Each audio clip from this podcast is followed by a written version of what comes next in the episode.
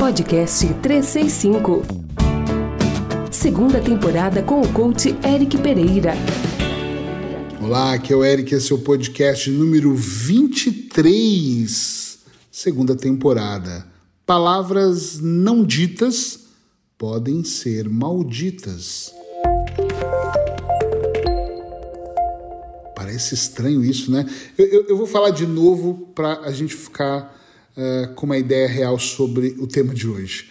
Palavras não ditas, aquelas palavras que nós não dizemos, ou seja, que nós engolimos, elas podem ser palavras malditas no sentido de maldição mesmo. E no sentido também de malditas, né? Elas são malditas, entendeu? Bom, espero que sim. Uma das coisas que eu penso muito é que desde criança nós somos educados, uma parte de nós, não somos todos, né, assim, a não nos expressarmos como deveríamos. Eu não estou dizendo de dar louca, gritar, vomitar e brigar com as pessoas. Eu estou dizendo mesmo no sentido de aprendemos que nós devemos, não é nem que nós podemos, mas que nós devemos falar aquilo que nós pensamos. Eu vim de uma família pobre, honesta, tranquila, mamãe trabalhadora, cresci sem pai, tudo ok. Mas eu cresci num regime na minha casa onde minha mãe dizia: não abre a boca. Não fala isso na casa de sua tia. Não conte sobre aquilo. Não fale quando te perguntarem isso. Não, e com muitas limitações. Eu acho que na minha geração já conheci milhares, não são centenas, tá? Milhares de pessoas durante a minha vida que cresceram no mesmo ritmo e as mães pareciam que eram todas iguais, fabricadas exatamente da mesma maneira. A grande sacada aqui é que muitas vezes nós aprendemos a engolir as palavras. Eu lembro do meu padrasto falando para mim: cala a boca, engole, engole o choro, engole. E aí você engole o choro, engole a palavra, engole aquilo que você dizer. Não, mas deixa eu explicar, cala a boca, eu não quero ouvir, não quero um pio, não quero nada. E aí você pensava, caramba, eu naquela época é óbvio que eu não fazia isso conscientemente, pensava, nossa, conscientemente eu estou pensando aqui que isso não deveria, isso vai me abalar em algum momento da minha vida? É claro que não, não pensava nisso nem de perto. Porém, quando eu olho para essa situação toda, sinceramente, sabe o que, que vem na minha cabeça, de todo o meu coração? é que, infelizmente, quanto mais nós crescemos ou vivemos nos silenciando, não falando aquilo que nós pensamos, mais nós implodimos, mais nós colocamos para dentro e uma hora vai implodir, em vez de explodir. Eu não sou a favor de pessoas que acreditam que a força do grito, né, o gritar, o brigar, o socar a mesa, o se expressar de uma maneira estúpida é, ganha autoridade. Eu conheço pessoas, colegas, que eu já vi brigando com os filhos e eles falavam: os meus filhos me respeitam. E eu falava: não, eles temem você. Isso está muito longe de ser respeito. Eu posso sentar com meu filho, com calma, olho no. Mas ele fez uma grande merda. Ok, vamos respirar. Porque eu gritar e eu falar certo não vai mudar nada. Então não preciso de gritar. Eu posso saber entonar minha voz, saber me comunicar.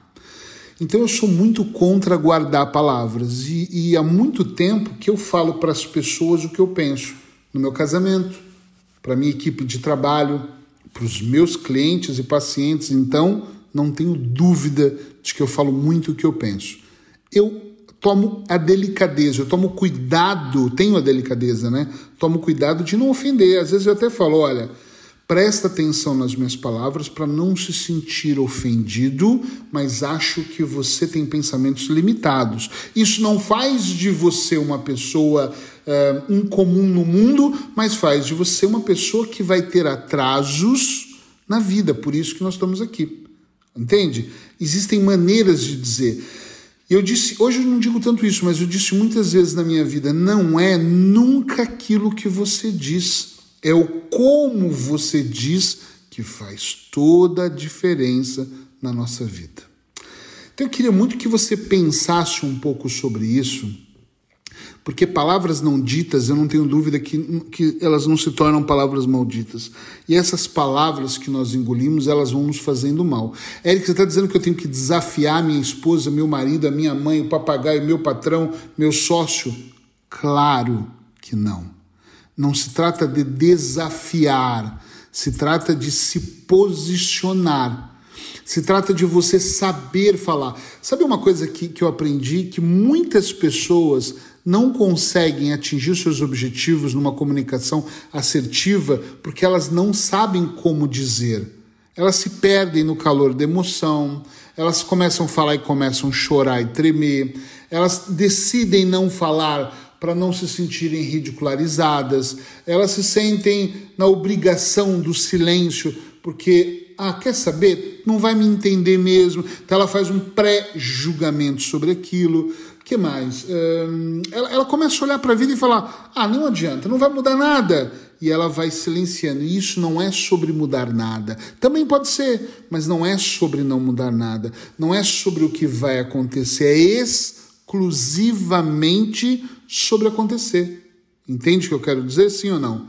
É exclusivamente sobre fazer acontecer na sua vida, é sobre liberdade, é sobre não acumular dentro de você palavras, frases, histórias, é sobre reeducar sua mente para você não continuar aqui colecionando palavras malditas. É extremamente importante que você observe e com cuidado, e eu penso que tem que ser com muito cuidado, para que isso funcione de uma maneira diferente. Porque se isso não vai funcionar para você, atenção a isso, não vai funcionar para você, a sua vida em geral, se você continuar guardando essas palavras para você. Eric, mas eu não sei como dizer, eu ouço muito essa frase. Quando eu falo esse, tenho esse discurso, a pessoa fala, mas eu não sei como fazer. Então aprende, então pensa, aprende a respirar entre uma frase e outra, sabe? Aprende a pausar. Mas outra pessoa não me ouve, ok, pode ser uma pessoa tóxica, pode ser uma pessoa que quer se impor, pode ser uma pessoa manipuladora, pode ser qualquer coisa. Mas você precisa se comunicar por mensagem, por mímica, por voz, por, por uma carta, por um vídeo, por um áudio.